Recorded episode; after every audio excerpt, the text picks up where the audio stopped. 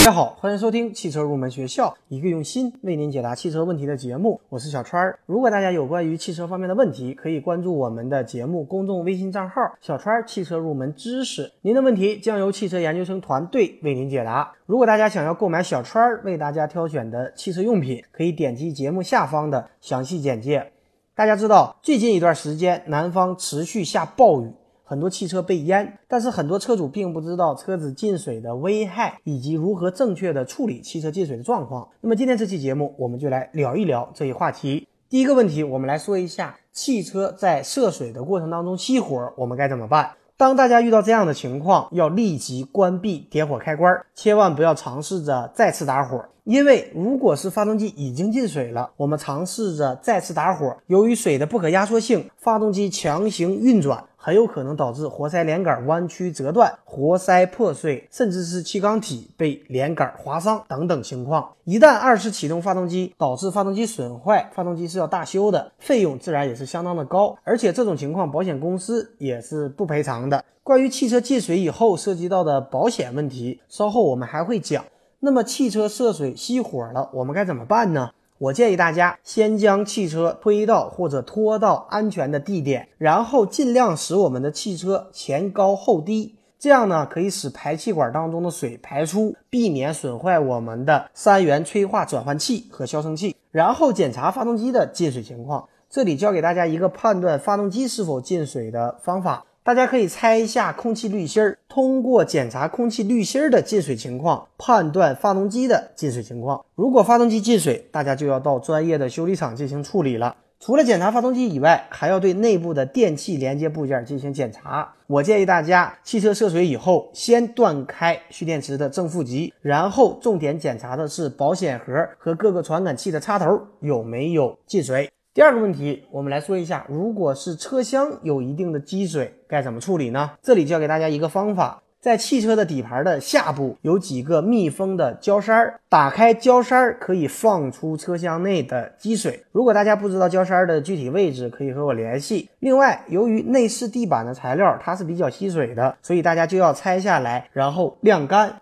而如果是感觉车内比较潮湿，可以打开空调，开启内循环来去除湿气。第三个问题，汽车大灯进水了，我们该怎么办？平常我相信大家也出现过汽车大灯内有一层水雾的情况。当车灯在使用的过程当中，由于车灯温度上升，导致它的内部温度加大；而当车灯停止使用或者遇到外界骤冷的空气时，内部温度下降，导致水汽凝结形成水雾。我们也把这种现象叫做结露现象。这种情况呢，大家开启大灯几分钟就会消除。但是，一旦车灯进水了，情况则不一样，我们就需要拆下大灯，让维修人员进行处理了。如果是通体的大灯，可以简单的通过一侧吹进热气，另一侧排出水分的方法来进行处理。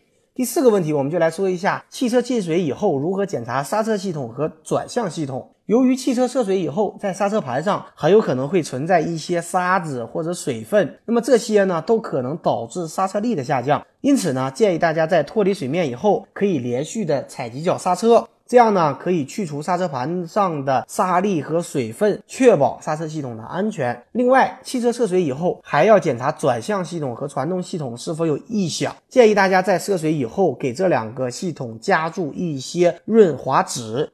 第五个问题来说一下汽车涉水以后的保险理赔问题。首先呢，在汽车保险当中，汽车因为进水而造成的损失可以通过车损险来进行赔偿，但是也并不是所有的水淹都可以获得赔偿。比方说之前提到过的车子在水中熄火，车主尝试着二次打火造成的发动机损坏，车损险是不予以赔偿的。而在车损险的附属险种当中，有一个涉水险，它是针对发动机进水以后损坏的一个险种。另外有几个地方大家是非常容易忽略的，在暴雨当中，汽车抛锚或者说熄火，我们联系救援公司的拖车费用，有的保险公司也是可以赔偿的。大家提交正规的救援费用的发票就可以报销。另外呢，我们为了求生，砸碎玻璃以及汽车在水中行驶，因为碰撞漂浮物或者不明物体导致的车身受伤，也是可以通过车损险进行赔偿的。那么最后一个问题，我们就来说一下汽车涉水时我们怎么开车才是对的。首先，当水深超过轮胎的三分之二时，就不要贸然前进了。我建议大家水深超过轮胎的一半，就尽量不要尝试着通过了。如果要通过，要注意以下几个问题：首先，车速一定要慢，避免水冲进到进气口内，导致发动机进水。如果熄火，千万不要二次打火。另外呢，就是在水中行驶，油门一定要踩的平稳。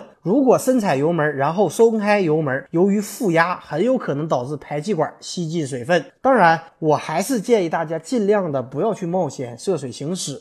那么，也希望这期节目对大家有所帮助。好的，那么今天这期节目呢就接近于尾声了。节目最后，欢迎大家加入我们汽车研究生团队的会员。成为会员以后，我们会为您分配一位研究生咨询助理，为您解决所有的汽车问题。购买汽车用品可以免费成为永久会员。节目最后，一首好听的歌曲送给所有热爱汽车的朋友。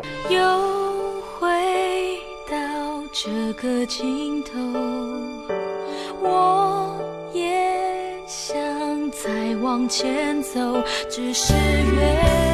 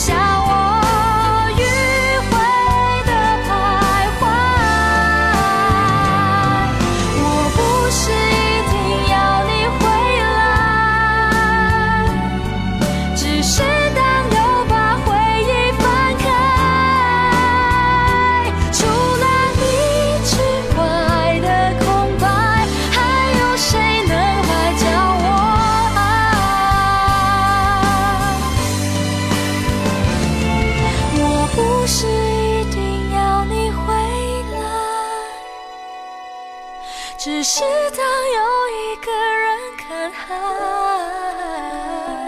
疲惫